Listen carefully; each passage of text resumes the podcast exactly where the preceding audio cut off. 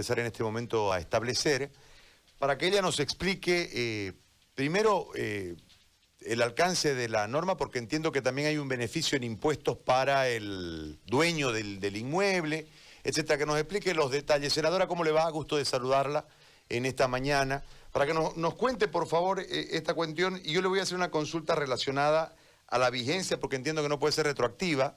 Entonces, ¿cómo, ¿cómo se haría? Porque ya vemos muchos que debemos alquileres y lógicamente no tenemos plata por la situación para pagar y tenemos que entrar a una negociación. ¿Cómo se va a establecer esa situación o, depende plenamente de la negociación con el dueño del inmueble, en el caso de nosotros que somos los que alquilamos? Y la otra, la otra cuestión es si no va en contra de la propiedad privada la ley, para que usted nos explique el marco eh, total, senadora, la escuchamos. ¿Cómo está, Gary? Muy buenos días, un placer estar con usted. Encantada de estar también eh, junto a quienes escuchan esta transmisión, tanto al vivo como radial. Y bueno, comentarle primero que es, ha una ley bastante compleja, como ustedes han descrito, el tratamiento del proyecto de ley implicó cuestionamientos en, en diferentes cámaras. La Cámara de Origen fue la Cámara de Diputados, tuvo modificaciones en la Cámara de Senadores, estas fueron rechazadas por diputados y al final llegamos a un, a un acuerdo entre ambas instancias que permitió viabilizar este proyecto de ley. Esperamos nosotros con, contribuye fundamentalmente a algo que se requiere en plena crisis sanitaria, que es mitigar los impactos económicos, por supuesto, y fundamentalmente construir un escudo social para que la gente que enfrenta la crisis sanitaria, a la cual se le pide que se quede en cuarentena en su casa, pueda tener, por ejemplo, la seguridad de que va a tener un techo, la seguridad de que en proyección va a poder eh, tener mayores facilidades para pagar los alquileres, pero sin que esto quede en detrimento de los dueños de las viviendas. Entonces, esta ley plantea tres medidas fundamentales. La primera de ellas es que plantea una reducción del 50% del pago del canón del alquiler para los inquilinos, en favor de los inquilinos, siempre y cuando, por, por, supuesto, no se hubiera conseguido un acuerdo previo a la promulgación de la presente ley con el arrendatario. Es decir, se respetan los acuerdos que hasta la promulgación de la ley se hubieran realizado entre ambas partes y de no haberse alcanzado un acuerdo entre en vigencia la ley. ¿Cómo se puede verificar eso? Porque usualmente se realizan procesos de conciliación por la vía civil. El segundo beneficio que tiene es para los arrendatarios. Para los arrendatarios lo que se plantea es que se pueda condonar eh, el pago del impuesto RC-IVA, el 13%, y este, esta condonación del pago se extenderá por cuatro meses posteriores a la finalización de la cuarentena. El segundo beneficio al que se pueden acoger los arrendatarios es que si estos alquileres están registrados y pagan un impuesto municipal, este impuesto municipal pueda eh, reducirse también al 50% del pago eh, del canal del alquiler. Entonces, esos dos beneficios quedan por acogerse. Medidas adicionales que se plantean a esto, que las personas durante que arriendan una vivienda o arriendan un local para servicios, para industria, etcétera, no puedan ser desalojadas durante la cuarentena y además tres meses posteriores. Y finalmente, que se congele el precio de los alquileres actuales hasta diciembre del 2019. Esos son todos los beneficios que se plantean. Para acogerse a estos beneficios, los arrendatarios deben cumplir tres, eh, tres requisitos diferenciados. Si el alquiler es para vivienda, no debe exceder el pago mayor a, cinco, a exceder un pago a 5 mil bolivianos. Si el alquiler es para servicios o es para comercio, no debe ser superior a los 7 mil bolivianos. Y si es para actividades industriales, no superior a los 15 mil bolivianos. Y sobre lo que me pregunta de la retroactividad, ese fue uno de los debates que desarrollamos con mayor profundidad. Efectivamente, la retroactividad corre, por ejemplo, solamente en materia penal y laboral cuando se plantean mayores beneficios para quienes presentan estas acciones, pero aquí nos basamos nosotros en una sentencia constitucional, la 1808 quebrado 2012, que dice literalmente que la retroactividad procede cuando sea favorable la reivindicación de un derecho. Estamos en una crisis sanitaria y uno de los derechos fundamentales que reserva la Constitución Política del Estado es tener eh, un techo, tener una vivienda, más aún en estas condiciones.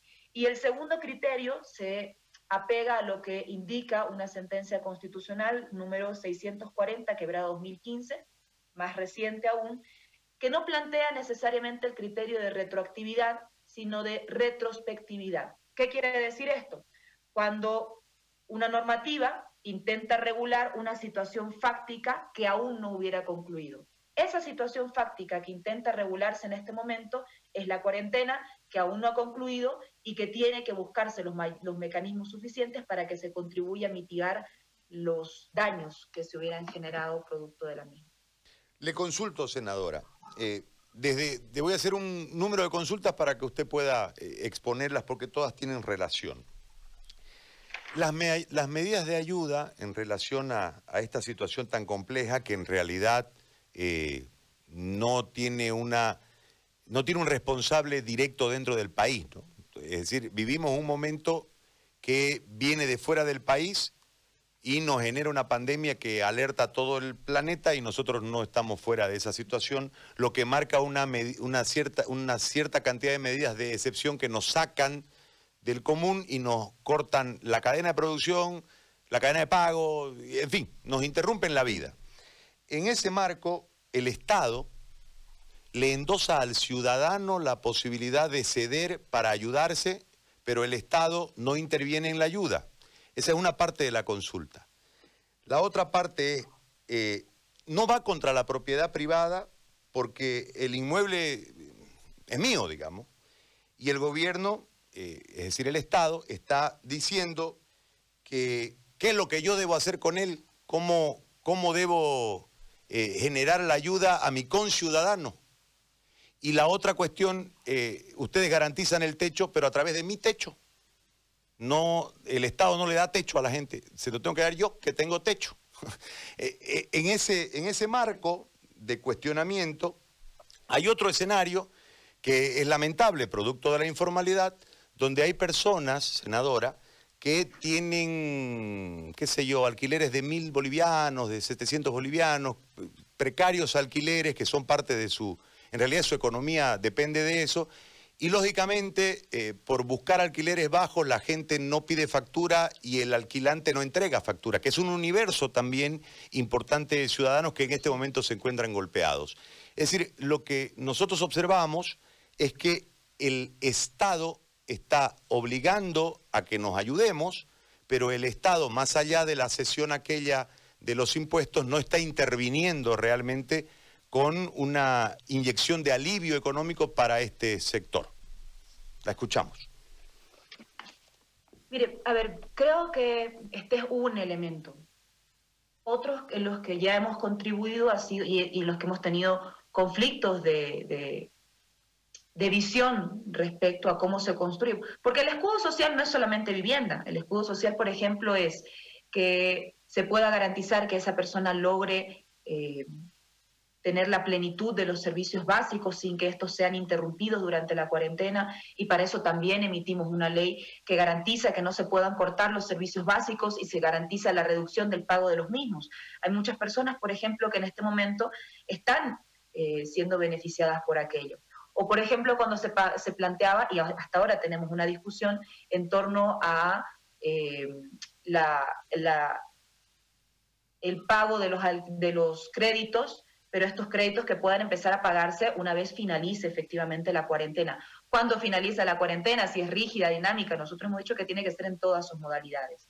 Entonces, se van construyendo estos elementos. Ahora estamos trabajando también un proyecto de ley en torno a el pago de pensiones escolares y universitarias. También porque hay muchos, por ejemplo, que pueden ser eh, comerciantes y que tienen a sus hijos en un colegio privado, quizás no muy caro, o quizás teniendo la oportunidad de pagarle una carrera universitaria a sus hijos, y que, producto de la paralización de las actividades durante la cuarentena, eh, han visto afectados sus ingresos. Entonces, no es solamente esta medida la que se plantea, sino un conjunto de medidas que puedan ayudar, ayudar a mitigar los daños. Y tenemos discusiones de, fondo con, el órgano ejecutivo al respecto, por supuesto. por ejemplo, tuvimos discusiones de fondo en torno a la devolución parcial de los recursos por IDH. Nosotros emitimos la ley hace 10 días y recién el día de ayer eh, promulgaron la ley, siendo que estamos en una situación de emergencia y demoran en promulgar una ley que ya fue tratada con los gobiernos locales. Pero bueno, más allá de esas discusiones, ¿cómo interviene el Estado? Es cierto lo que usted dice. Hay otros países que han abordado esto a partir de créditos estatales que han permitido la posibilidad de que una persona pueda acceder a un pequeño crédito para el pago de sus alquileres y este crédito tendrá un máximo de tres años plazo para devolverlo al Estado. Eso están haciendo, por ejemplo, en España, donde han trabajado también unas leyes similares. Aquí, lamentablemente, no teníamos la predisposición por parte del órgano ejecutivo de entregar recursos económicos para el pago de alquileres. Entonces, ante esa negativa, hemos planteado esto que busca proteger eh, tanto al que necesita un techo, tanto al que necesita un hogar, como también brindar algunos beneficios a quienes son los arrendatarios. Por eso es que se ha planteado que, eh, primero, si existían ya acuerdos previos a la emisión de esta normativa, sean respetados. Y estos acuerdos, para ser respetados, por supuesto, deben pasar por un acta eh, consensuada por ambas partes y firmada por ambas partes, tanto el inquilino como el arrendatario. Es un documento de carácter privado, el cual la ley tiene que respetar si es que existe un acuerdo. De no existir un acuerdo es donde se plantea esta alternativa, otorgándole ciertos beneficios al ciudadano que pasan por renuncias del Estado. Cuando hablamos de que el ciudadano que se acoge a este beneficio en su condición de arrendatario pueda, eh, pueda no pagar el 13% que se conoce por el RCIVA, ahí el Estado está renunciando a la percepción de recursos. Cuando se plantea que pueda eximirse del pago de tributos municipales para los, bienes que estén registrados en el municipio y por los cuales se facture, también ahí el Estado renuncia a la percepción de recursos económicos en pos de garantizar que pueda eh, tenerse un acuerdo mutuo y pueda tenerse un acuerdo que finalmente protege y resguarde los intereses de ambas partes. Esto está sucediendo en realidad en muchos países. Esto no solamente lo, se realiza en Bolivia, se ha planteado en economías más fuertes a partir de otras direcciones. Lamentablemente, en el caso de la economía boliviana, donde oficialmente anuncia el señor José Luis Parada que ingresaremos en una recesión del 5.8%, no encontramos las condiciones económicas del Estado, o por lo menos la voluntad política del gobierno, para proceder con estas otras alternativas. Calculamos nosotros, y ese era un, un dato importante, que estaríamos beneficiando aproximadamente a 455 mil personas que estarían viviendo en condición de alquiler. De acuerdo a los datos del INE, solo en Santa Cruz serían aproximadamente 149.406, eh, en Cochabamba 86.106 y en La Paz 106.467. En otros apuntes tengo el detalle ya por, por departamento. Ahora, Senadora, hay un conflicto acá también que podemos casarla de ley a ley, ¿no? De medida a medida. Es decir, hay una medida en relación al tema bancario, ¿no? Que difiere las cuotas y demás. Hay mucha gente que tiene crédito bancario y alquila su casa para pagar el crédito bancario.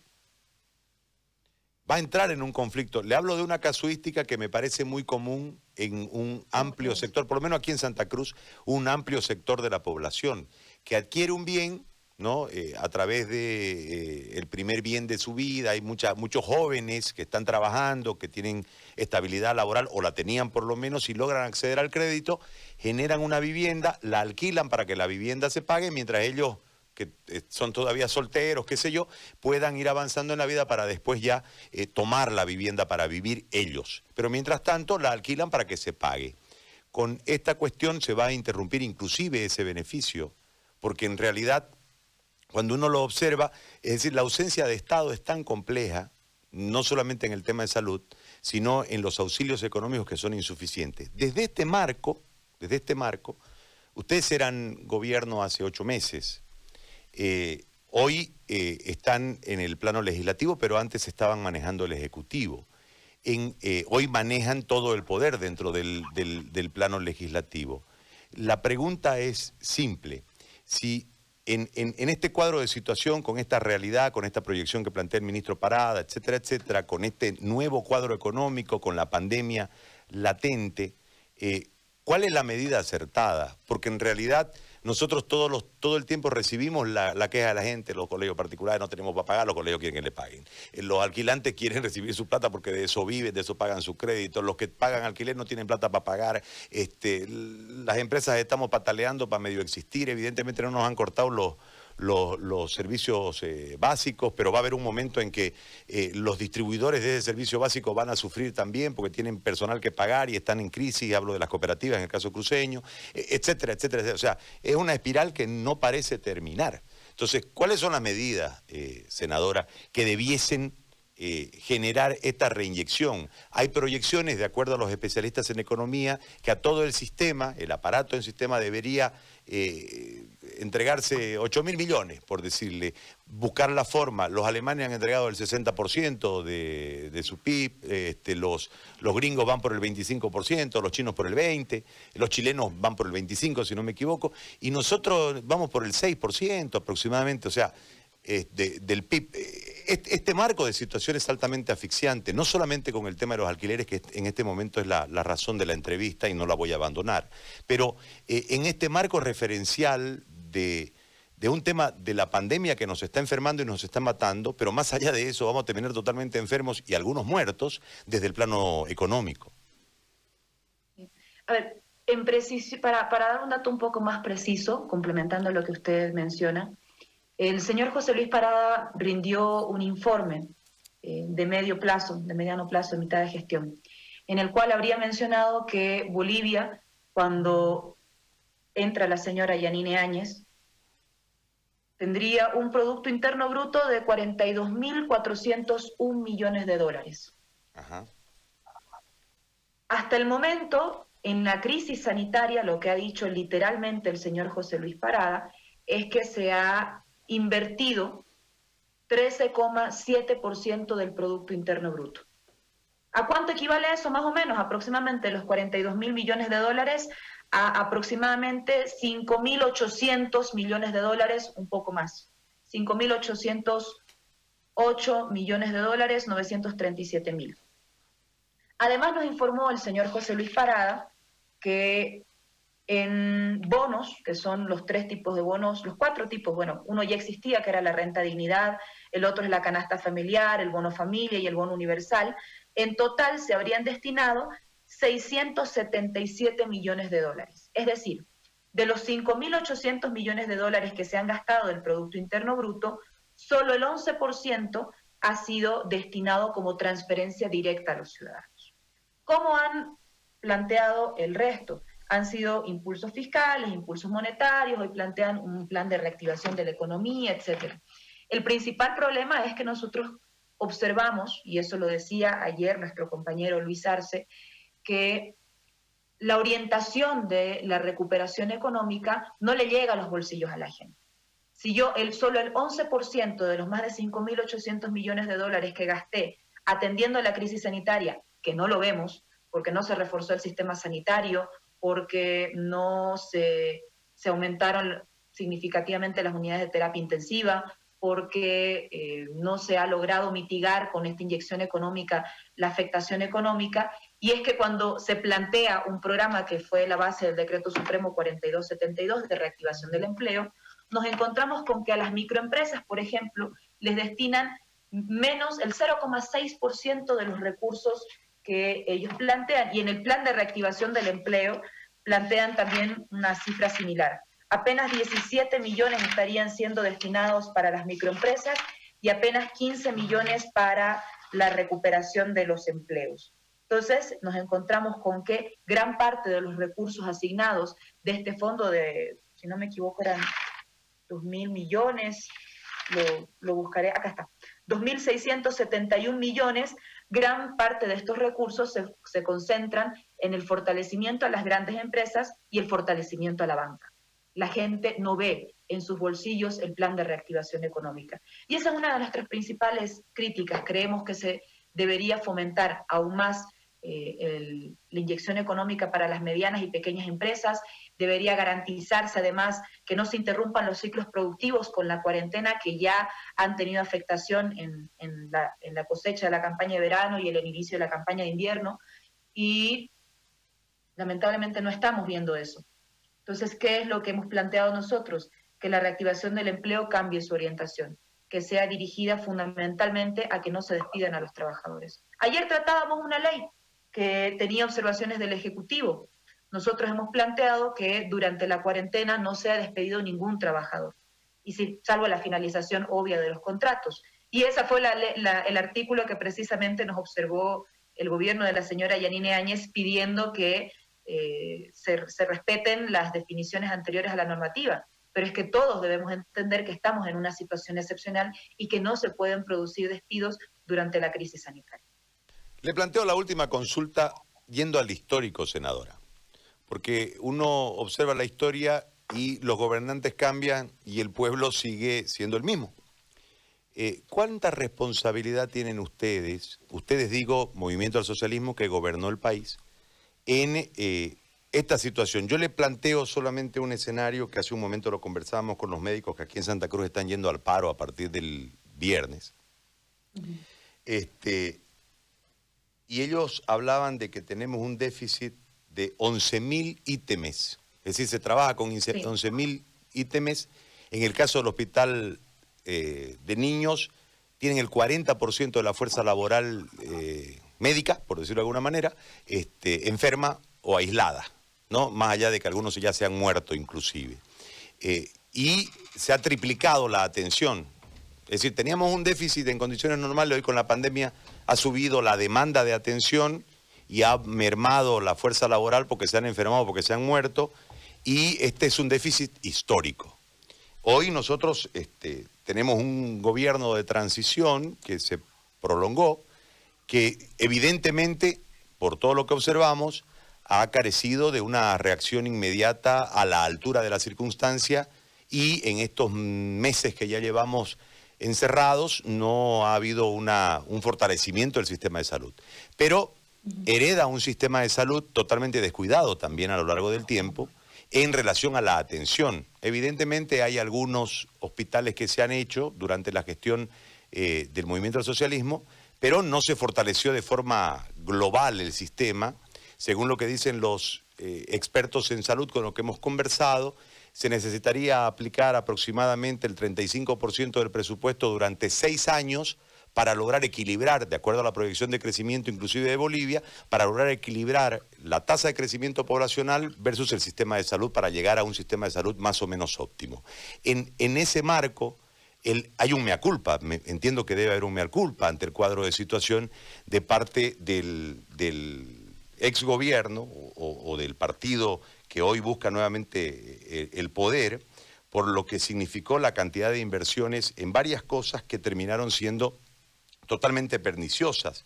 La planta de Uria, eh, la planta Gran Chaco, el ingenio eh, San Buenaventura, la sede de UNASUR, el aeropuerto de Chimoré, el museo de Evo Morales, Papelbol, y podemos enumerar un montón de, de inversiones que sumaron más de 2.000 millones y que en realidad en este momento son eh, deficitarias, están quebradas en la mayoría de los casos, son poco utilizadas en el caso del aeropuerto de Chimoré, y hay un tema acá, la gente se está muriendo porque no hay una atención.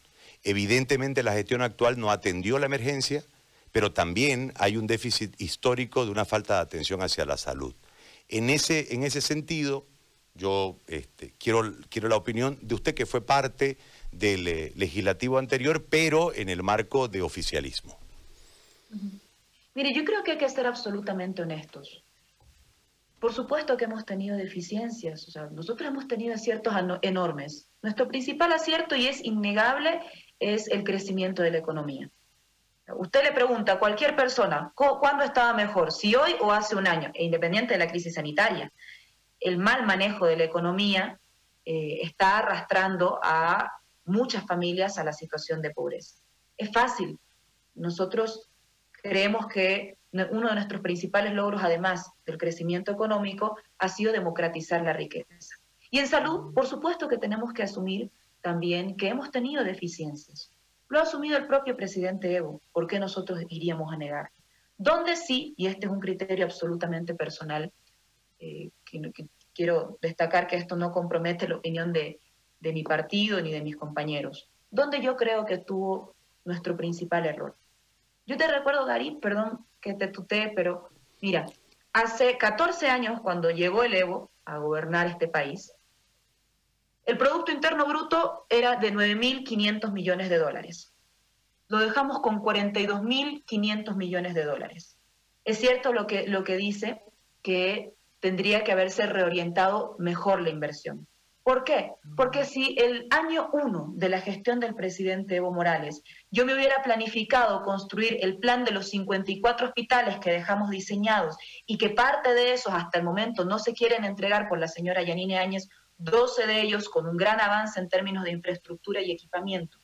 Pero bueno, más allá de eso. Si hace 14 años, cuando entró Evo Morales, nosotros hubiéramos iniciado este plan de hospitales que tenía un costo de aproximadamente 2 mil millones de dólares, nos hubiéramos eh, gastado más, de el, más del 20% del Producto Interno Bruto. Estoy haciendo una, suma eh, errada, probablemente no precisa, pero hubiéramos gastado gran parte de nuestro Producto Interno Bruto, antes no teníamos la plata para hacerlo.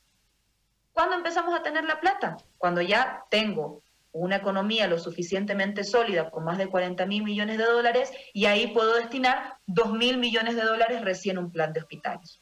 ¿Cuál es el segundo error que, y yo creo que podíamos haber empezado antes, por supuesto, cuál es el segundo elemento que creo que es importante realizarlo como una autocrítica válida?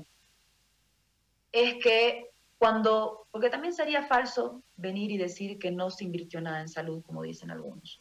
Aquí tengo mis apuntes. Entre el, 80, entre el 80 y el 2005 la inversión en salud fue de 531 millones de dólares y nosotros del 2006 al 2019 2.554, es decir, cinco veces más, en casi el mismo periodo. Pero ¿cuál fue el problema? Que seguimos inyectando recursos a un sistema de salud que ya no respondía en su formato a las necesidades del pueblo boliviano. Y por eso, entre el 2018 y el 2019, empezamos a construir el Sistema Único de Salud. Dirán algunos, bueno, lo hicieron al final de su gestión, sí, porque antes no teníamos la plata para hacerlo. Era una inversión muy alta en términos de equipamiento hospital, en términos de aumento de los ítems. Cuando llegó Evo Morales, habían apenas 11 mil, perdón, 17 mil ítems de salud y cuando rindió su informe eh, el 6 de agosto ya habíamos aumentado a 38 mil ítems de salud. Aún así no es suficiente porque venimos de muy abajo y nuestras carencias eran altísimas.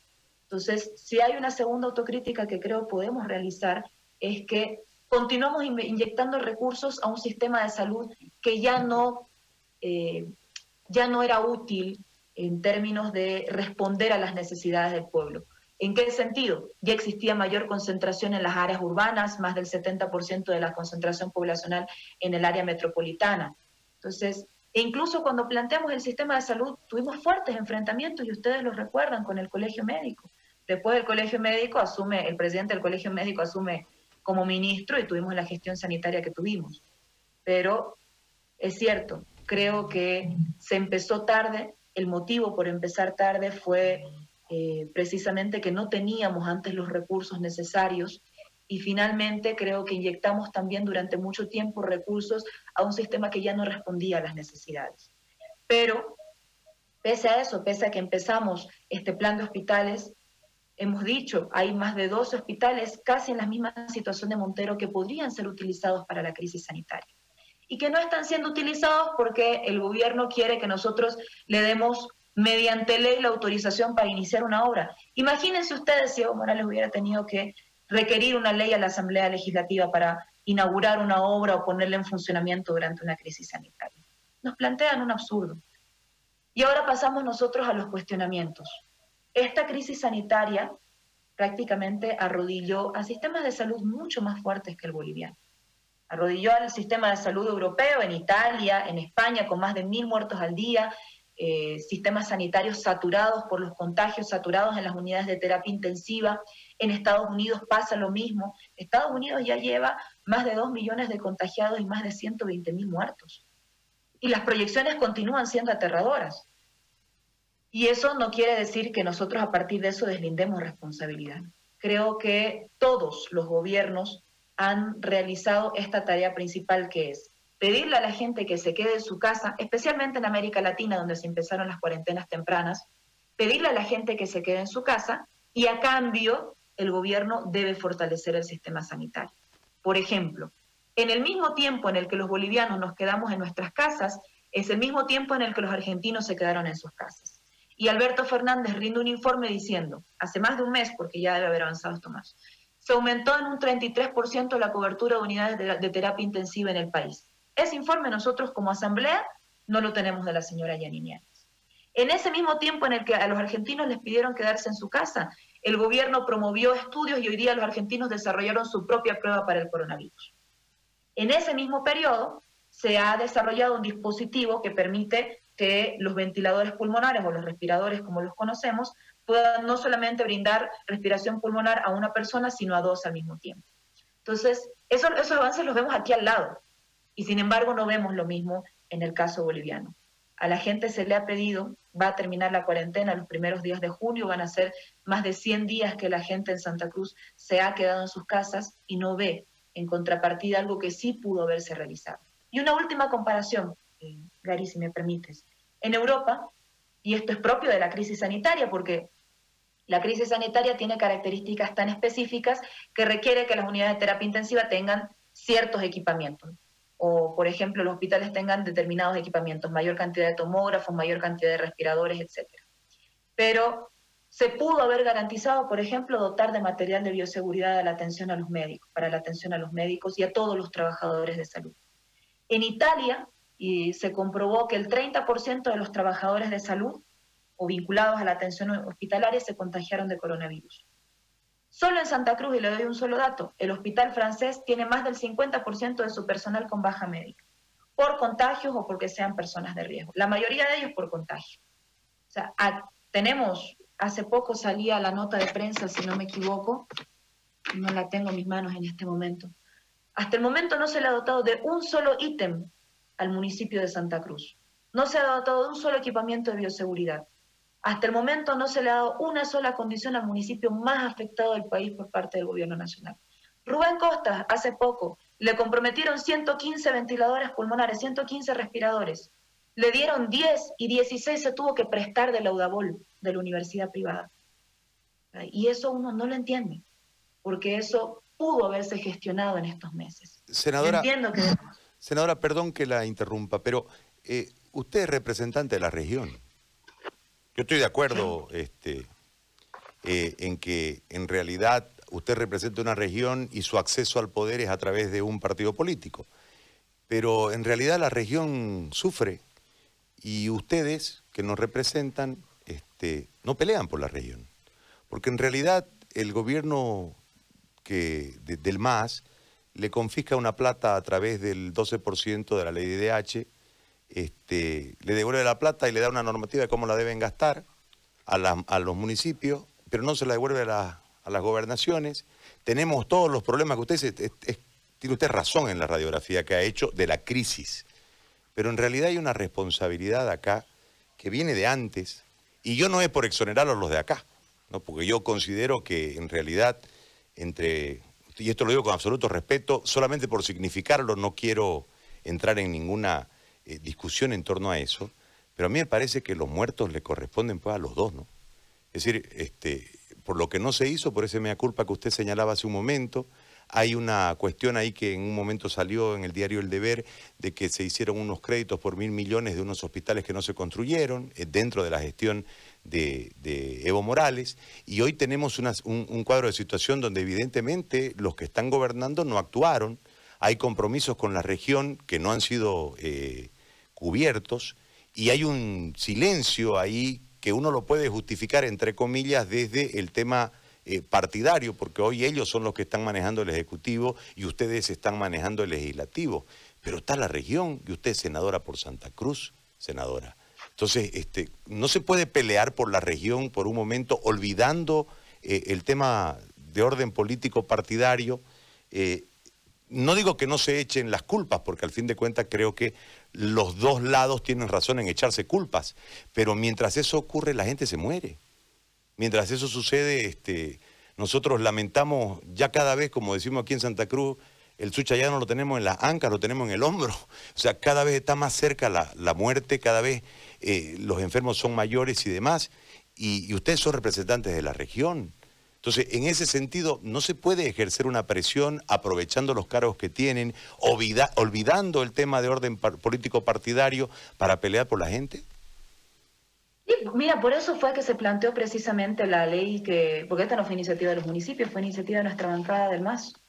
Y fue iniciativa también de, todos los que teníamos un nivel de responsabilidad en torno a lo que sucedía en nuestros departamentos. La ley del 12% en realidad fue un planteamiento del movimiento del socialismo. Después, no sé en qué momento comunicacionalmente quedó, pareciera que, el MAS confiscaba recursos. Primero, eh, nosotros cuando planteamos esta ley de la creación del Fondo para la Explotación y, Exploración Hidrocarburífera, estos recursos nuevamente eran redirigidos a partir de las ganancias a los gobiernos locales con el mismo eh, índice de distribución de recursos. No se habla de una confiscación, pues cuando estos recursos van a ser devueltos nuevamente a las, eh, a las entidades territoriales, a los gobiernos locales, para no ser más compleja. Se tenía aproximadamente un fondo de 516 millones de dólares y es cierto que se dio, ah, se entregó, se devolvió un fondo aproximado de 200 millones de dólares. Lo que sí creo que es importante hacer una precisión. Están recibiendo estos recursos gobiernos municipales, gobiernos departamentales, universidades, incluso el gobierno de la región del Gran Chaco. ¿Por qué no pudimos darles toda la plata o el desembolso de toda la plata? Porque el propio ministro de Hidrocarburos, le remitimos una carta, no la encuentro en este momento, pero la leo literal. En la nota del 21 de mayo, cuando le consultamos si es que se podía disponer de todos estos fondos, de estos 516 millones, nos responde que a partir de la promulgación de la ley esta del Fondo de Promoción para la Inversión Hidrocarburífera, los montos resultantes del beneficio del incentivo son parte del análisis del flujo de estos proyectos. Y los incentivos se los considera como una variable que incide directamente en la rentabilidad de los mismos. ¿Qué nos dice con esto en palabras sencillitas? Nos dice, nosotros ya hicimos cuentas con esta plata y no podemos entregarla. Entonces, hemos planteado que, bueno, si hay, existen compromisos y expectativas de diferentes empresas que están en el, en el proceso de exploración y explotación hidrocarburífera, que también la vamos a necesitar para fortalecer la economía más adelante, se dispongan de estos 200 millones. ¿Cómo se disponen de estos 200 millones? El 78% que equivale a 156 millones de dólares se destinan a los gobiernos municipales y gobiernos indígenas, en el caso de Santa Cruz, por ejemplo, el de Charagua. El 15% a los gobiernos departamentales, 30 millones aproximadamente. Y a las universidades públicas se les destina el 7%, que es, equivale a 14 millones. Este criterio de distribución, en general, también contrasta con otro que fue solicitado precisamente por, por Santa Cruz, por los, por los parlamentarios y los representantes de Santa Cruz, porque no es solamente obedecer al mismo criterio de representación poblacional. Habrá municipios que, como en el caso de Santa Cruz de la Sierra, que no solamente tienen mayor cantidad de población, sino que además es el municipio más afectado. O municipios que tienen menor cantidad de población, pero el nivel de contagios es, muy, elevado en relación a su cantidad poblacional. Y aquí lo que se hizo es que se trabaje sobre la base del índice de riesgo municipal COVID, que es el que saca el gobierno nacional, y se le asigne un monto adicional o un factor de distribución que le permita tener más recursos a los municipios más afectados. ¿Qué obtuvimos con esto?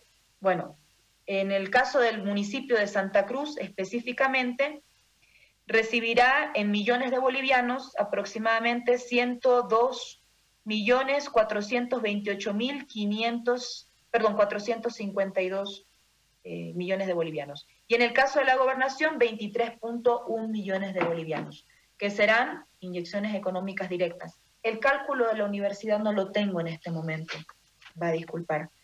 Y creemos nosotros que con eso eh, se puede contribuir.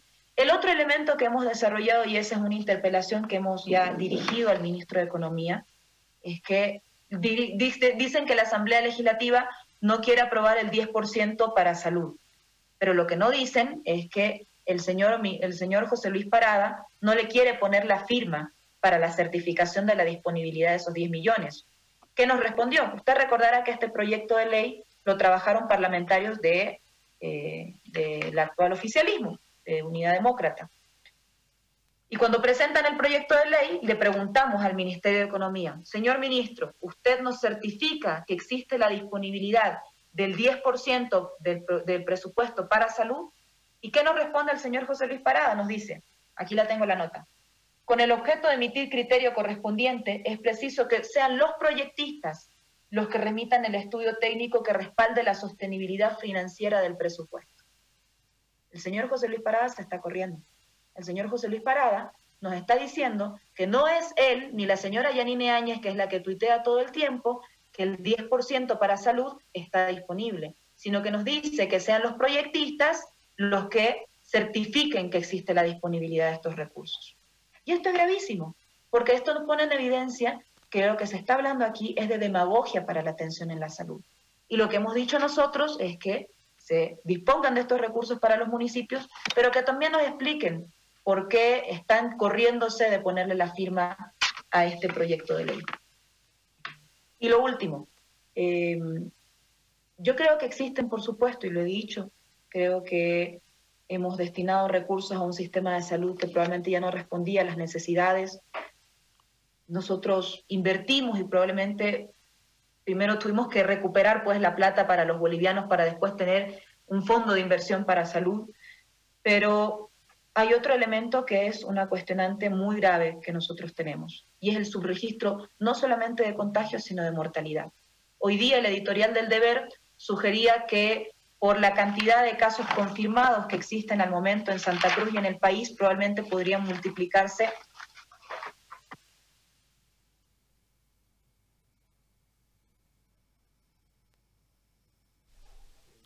¿Se nos cortó? ¿Se nos cortó la comunicación? Allá. Sí, sí. sí la conexión. Podemos retomarla si, si, si, son tan amables. Sí, eh, Ahí está, ya volvió, ya volvió. Perdón, justo, justo se cortó la comunicación, senadora. Sí, disculpe, es que moviendo los papeles apreté la tecla del modo avión. Ah, bueno. Pero lo último eh, es el subregistro, y es que no se están haciendo las pruebas correspondientes. Le doy un dato, y eso lo discutíamos con senadores de, de Pando, cuando hablamos de las regiones, o con el Beni. Al Beni lo convencieron de que existía un silencio epidemiológico y después las cifras fueron aumentando 2, 10, 20, 100 y hoy día Beni es el segundo departamento con más contagios. A Pando le hicieron lo mismo. Al departamento de Pando lo tuvieron convencido de que existía un silencio epidemiológico y del 7 de abril al 2 de junio apenas crecieron de 10 a 14 casos. Lo que pasa es que no hacían las pruebas. El rastrillaje de la alcaldía está poniendo en evidencia que mínimamente las cifras duplican el registro actual de pacientes contagiados COVID. Y aquí hay una nota de prensa de página 7 que es mucho más grave. Esta nota de prensa dice, este, esta nota fue publicada el 22 de junio, si no me equivoco, día en el que se reportó 21 decesos por COVID en Santa Cruz. ¿Qué dice esta nota? Que desde hace dos semanas, del 22 de junio hacia atrás, estaban recogiendo un promedio de 50 personas fallecidas en sus domicilios. Estamos hablando de que si multiplicamos por dos semanas, fácilmente hablamos de 700 personas en dos semanas. La mayoría de ellas con síntomas COVID, que son básicamente insuficiencia respiratoria y otros más. Entonces, el subregistro enorme es el que nos está arrastrando también a un conflicto muy serio porque no existe claridad de cuál es la orientación de la política pública y no existe claridad de esta orientación porque no tenemos las cifras reales de los contagios. Senadora, yo le agradezco por el tiempo que nos ha dispensado. Hemos conversado de varios temas. Le agradezco eh, por este tiempo que nos ha dado, muy amable. Muchísimas gracias a usted, Gary, un placer estar en su programa y muy buenos días, bueno, ya buenas tardes a todas y todos, hasta una próxima oportunidad. Chao, senadora, gracias. Adriana Salvatierra, senadora por el Movimiento del Socialismo y la, la explicación en torno a varios temas.